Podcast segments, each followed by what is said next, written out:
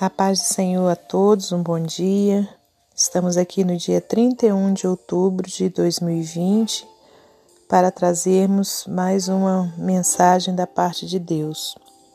Eu te convido a abrir na carta de Paulo aos Romanos, capítulo 5, estaremos lendo do 1 ao 8. Romanos 5, do 1 ao 8. A justificação pela fé e paz com Deus.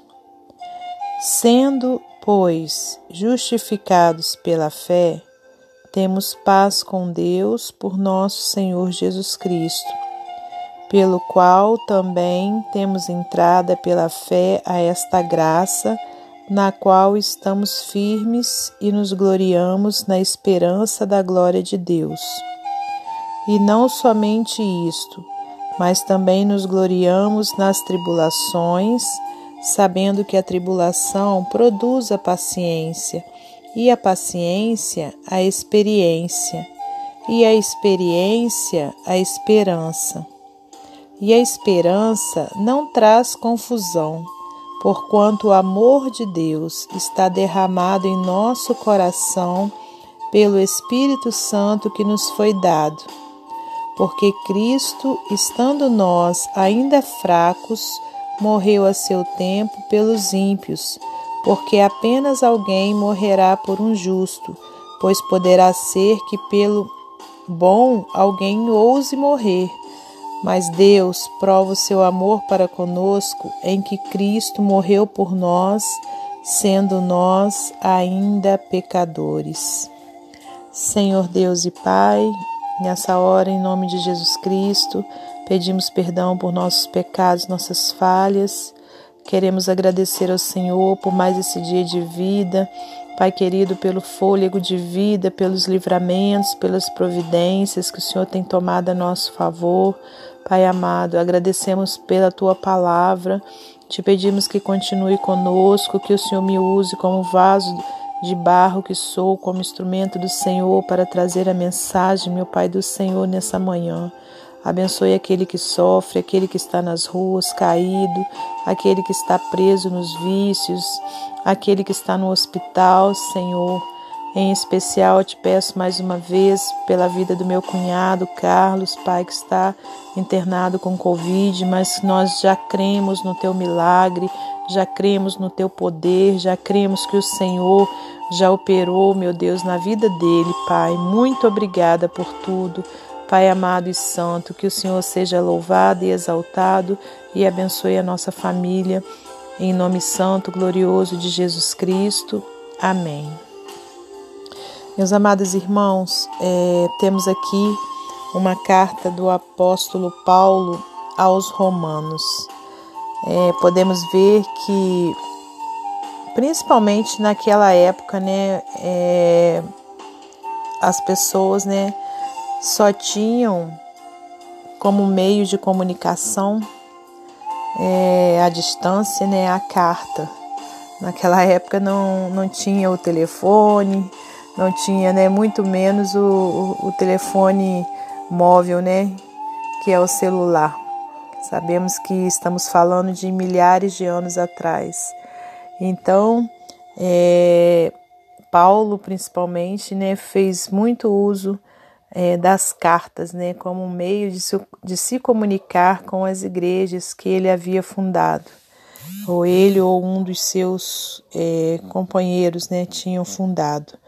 E aqui em especial, Paulo narra né, é, através dessa carta que ele vem trazendo né, a, a mente né, do, daqueles que, que iriam ler, que quando, né, todos que foram, aliás, justificados pela fé, teriam paz com Deus por nosso Senhor Jesus Cristo.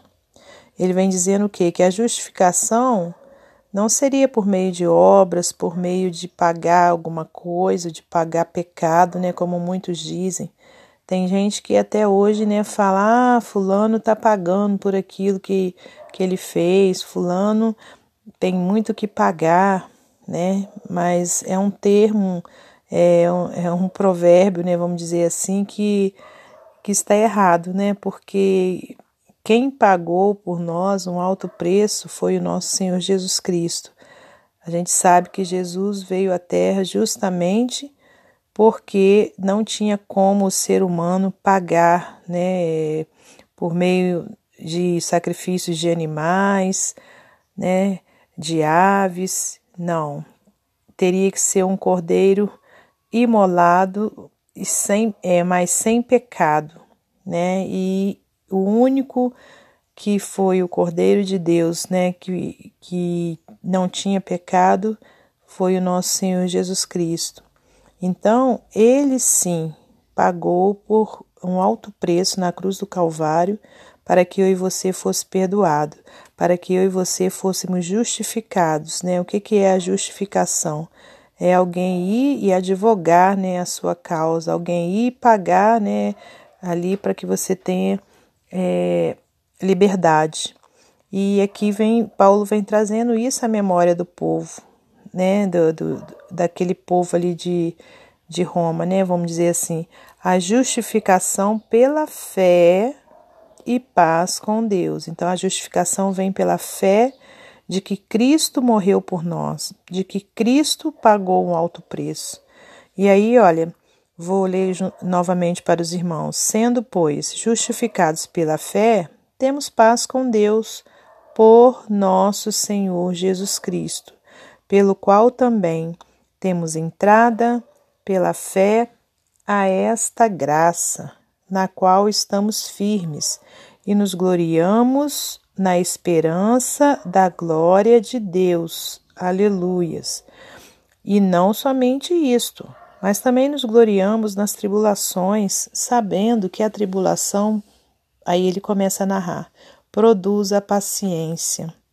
Né, irmãos? Então, é, Paulo nos explica aqui, né, explicou aquele povo naquela época e, e continua nos explicando pelo Espírito Santo de Deus que é, que devemos o que? Nos gloriar nas tribulações. Por quê? Porque é a tribulação que você está passando ou que eu estou passando, ela vai produzir o que? A paciência. Você vai saber esperar né, o tempo de Deus daquela tribulação passar. E a paciência, o que, que ela vai gerar em você? né? Quando você espera ali, né, um, a vitória do Senhor numa determinada causa, vai gerar em você uma experiência, né? A experiência de você poder dizer lá na frente, né, que você esperou, que Deus trabalhou, né, e te deu a vitória, e você vai poder testemunhar, você vai poder fortalecer a fé de outros, você vai poder, de uma próxima vez que você passar por uma determinada tribulação, você já tem a experiência de como fazer para alcançar a sua vitória. E a experiência vai gerar o que? A esperança, né? Que quando você tem a experiência de como atravessar aquela tribulação, você vai ter esperança da vitória. E o versículo 5 diz: Olha, e a esperança, ela não traz confusão, porquanto o amor de Deus está derramado em nosso coração pelo Espírito Santo que nos foi dado. Né? Então, a esperança da vitória, irmãos, a esperança né, de, de você passar por aquele vale e chegar do outro lado, né, é, vai ser uma esperança viva e sem confusão, porque o amor de Deus é que vai estar tá te falando isso, pelo Espírito Santo, né, que, que te foi dado.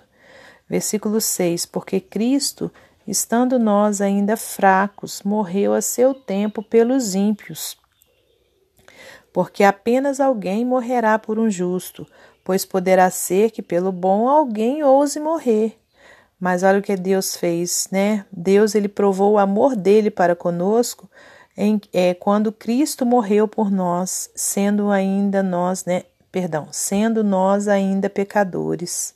Né? Então, meus amados irmãos, nosso Senhor Jesus, aleluias, né? Ele não olhou, ah, é, mas eles são pecadores, eles fizeram isso comigo, eles fizeram isso com, com, com fulano, com cicrano.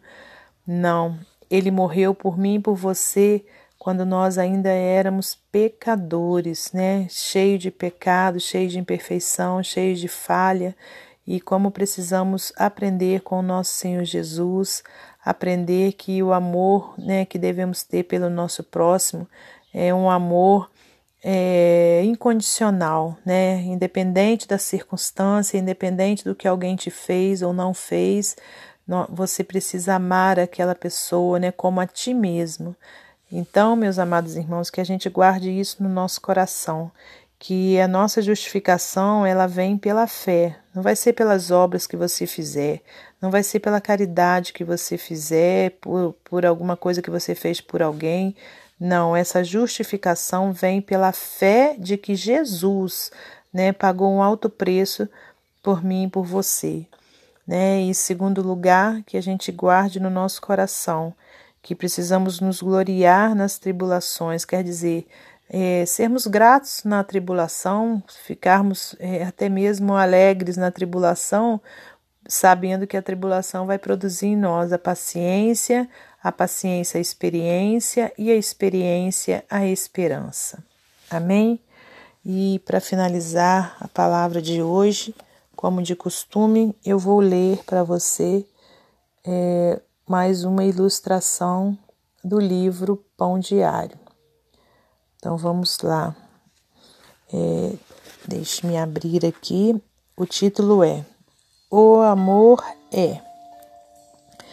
Anos atrás, perguntei a um jovem que estava noivo: Como você sabe que a ama? Foi uma pergunta capciosa, com o objetivo de ajudá-lo a observar os motivos de seu coração em relação ao casamento que estava por vir. Após pensar cuidadosamente, ele respondeu: Eu sei que a amo porque quero passar o resto da minha vida fazendo-a feliz. Discutimos o que isso significava e o preço cobrado pela abnegação de constantemente buscar o melhor para outra pessoa em vez de nos colocarmos em primeiro lugar. O amor verdadeiro está muito relacionado ao sacrifício. Essa ideia está alinhada com a sabedoria bíblica. Nas Escrituras, há muitas palavras gregas para amor, mas a forma mais elevada é o amor ágape, amor que é definido e impulsionado pelo auto-sacrifício. Em lugar algum, isso é mais verdadeiro do que no amor que nosso Pai Celestial nos demonstrou em Cristo. Somos profundamente valorizados por Ele. Paulo afirmou: Mas Deus prova o seu próprio amor para conosco pelo fato de ter Cristo morrido por nós, sendo nós ainda pecadores. Romanos 5:8. Se o sacrifício é a verdadeira medida do amor, não poderia haver dádiva maior que Jesus porque Deus amou ao mundo de tal maneira que deu o seu Filho unigênito para todo aquele que nele crê, não pereça, mas tenha vida eterna. João 3,16 A medida do amor é o que você está disposto a ceder por ele. Eu deixo essa mensagem no seu coração pelo Espírito Santo que Deus nos abençoe, guarde e até amanhã, se Deus assim permitir.